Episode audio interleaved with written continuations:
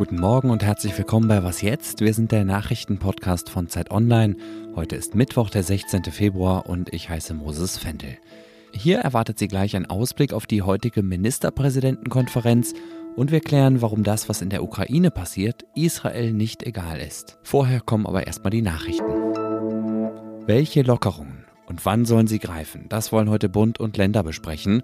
Eine Beschlussvorlage ist schon seit vorgestern bekannt. Da steht drin, dass bis zum 20. März die Einschränkungen des gesellschaftlichen, kulturellen und wirtschaftlichen Lebens schrittweise zurückgenommen werden sollen. Im ersten Schritt dürfen sich privat wieder mehr als zehn Menschen treffen und auch 2G im Einzelhandel soll überall wegfallen. Im zweiten Schritt, ab Anfang März, soll in der Gastronomie wieder die 3G-Regel gelten. Zutritt hätten dann Geimpfte, Genesene und Menschen mit tagesaktuellem Test. Clubs und Diskos dürfen wieder öffnen und auch zu Großveranstaltungen wie Fußballspielen dürfen dann wieder mehr Menschen. Im dritten und letzten Schritt sollen ab dem 20. März alle weiteren Schutzmaßnahmen wegfallen. Bestehen bleiben soll danach eigentlich nur die Maskenpflicht in Innenräumen und in Bussen und Bahnen. Noch ist das alles ein Entwurf, Entschieden wird darüber, wie gesagt, erst im Laufe des heutigen Tages. Und mehr zu diesem Thema hören Sie gleich dann auch im ersten Gespräch. In Luxemburg soll heute das Urteil zum sogenannten Rechtsstaatsmechanismus fallen. Der Europäische Gerichtshof entscheidet, ob die EU ihren Mitgliedsländern Gelder kürzen darf, wenn die gegen grundsätzliche Prinzipien der Rechtsstaatlichkeit verstoßen. Geklagt haben Polen und Ungarn. In beiden Ländern sehen Kritikerinnen die Gewaltenteilung in Gefahr. Polen und Ungarn wollten klären lassen, ob der Mechanismus mit EU-Recht vereinbar ist. Es sieht so aus, als stünden die Chancen für die beiden Länder schlecht. Denn schon Ende letzten Jahres hat der zuständige Generalanwalt den beiden Ländern in einem Gutachten empfohlen, die Klage fallen zu lassen. Nach seiner Einschätzung widerspricht der Rechtsstaatsmechanismus dem EU-Recht nicht. Redaktionsschluss für diesen Podcast ist 5 Uhr. Werbung. Diese Woche in der Zeit? Die Bücher des Frühlings. 16 Seiten blühende Fantasie. Von gefährlichen Liebschaften, einer Flucht auf dem Mississippi und magische Erzählkunst. Das Literaturspezial zur Buchmesse in Leipzig. Die Zeit, Deutschlands größte Wochenzeitung. Jetzt am Kiosk oder direkt bestellen unter zeit.de/slash bestellen.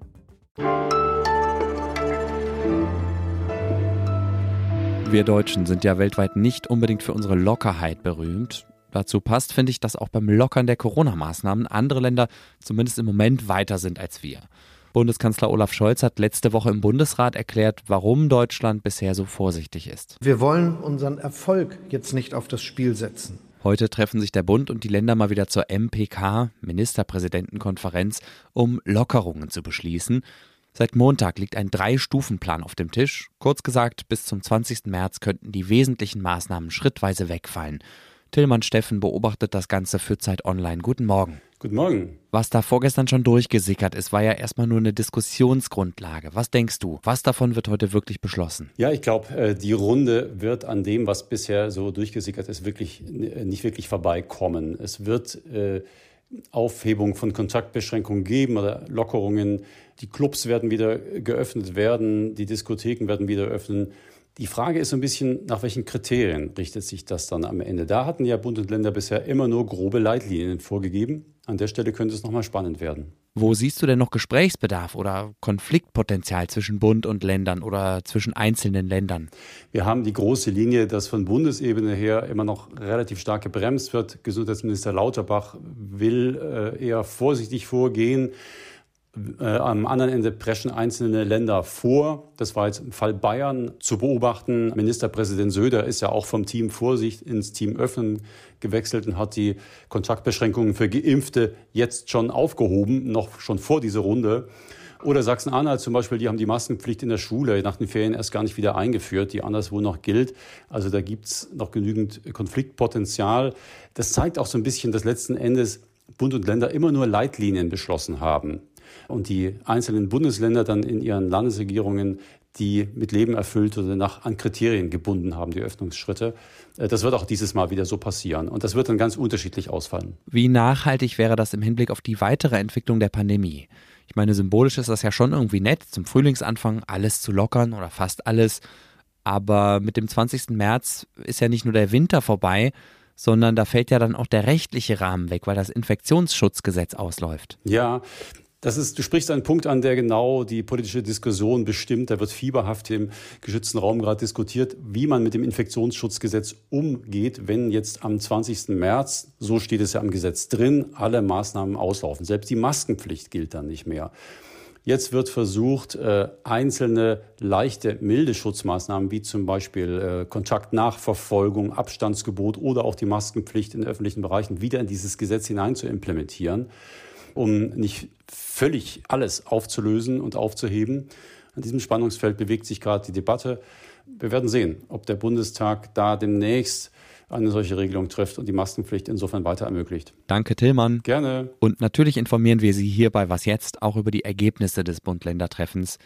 Entweder schon heute Nachmittag im Update oder spätestens dann morgen früh.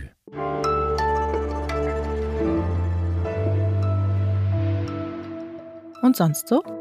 Dass die USA ein gespaltenes Land sind, ist, glaube ich, inzwischen eine Binsenweisheit. Wie man diese Spaltung oder Spaltungen überwinden könnte, das ist keine ganz leicht zu beantwortende Frage. Wie wäre es mit Musik? Am besten gepaart mit einem patriotischen Großereignis, das vielleicht obendrein noch live im Fernsehen übertragen wird. Moment mal, die Idee hatte offensichtlich schon jemand vor mir. In den USA gibt es nämlich demnächst einen landesweiten Song Contest nach dem Vorbild des europäischen ESC. Teilnehmen sollen KünstlerInnen aus allen 50 Staaten plus Washington DC plus die fünf Außengebiete, zum Beispiel Puerto Rico. Das Finale findet am 9. Mai statt. Hosten werden die Show die Sängerin Kelly Clarkson und der Rapper Snoop Dogg und übertragen wird das Ganze im Sender NBC. Schon bald könnte es also auch in den USA heißen. And finally, 12 points go to Georgia. Georgia, 12 points. Bleibt noch die Frage zu klären, ob es wie beim ESC auch beim ASC Klüngelclubs von benachbarten oder befreundeten Staaten geben wird, die sich die Punkte gegenseitig zuschanzen.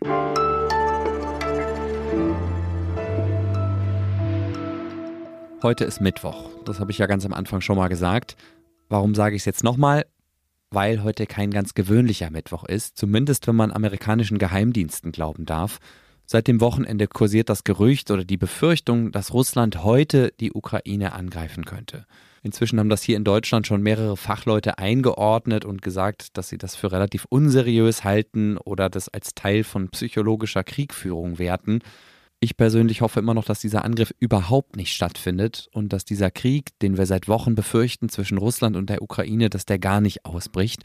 Seit gestern gibt es ja auch vorsichtige Zeichen der Annäherung, die meine Hoffnung jetzt vielleicht ein bisschen nähren. Wir sollten aber weiterhin auf alles vorbereitet sein, unter anderem auch darauf, dass im Falle eines Angriffs viele Menschen aus der Ukraine fliehen werden. Polen oder Rumänien wären naheliegende Länder für diesen Fall und Polen hat auch schon gesagt, dass es sich auf größere Flüchtlingsbewegungen vorbereitet. Wer sich aber auch darauf vorbereitet, das ist Israel. Und von dort berichtet Steffi Henschke für Zeit Online. Hallo erstmal. Hallo Moses. Israels Position im Konflikt zwischen Russland und der Ukraine ist keine ganz einfache oder anders gesagt, sie ist nicht eindeutig. Kannst du das mal bitte kurz erläutern? Genau, also Israel hat erstmal gute Beziehungen zur Ukraine und zu Russland. In diesem Konflikt aber und generell ist natürlich Israel der engste Verbündete der USA und weicht auch nicht von der Linie ab. Der Konflikt aber ähm, ist hier in Israel auch relativ nah, denn äh, Russland baut in den vergangenen Jahren immer mehr seine Macht auch im Nahen Osten aus.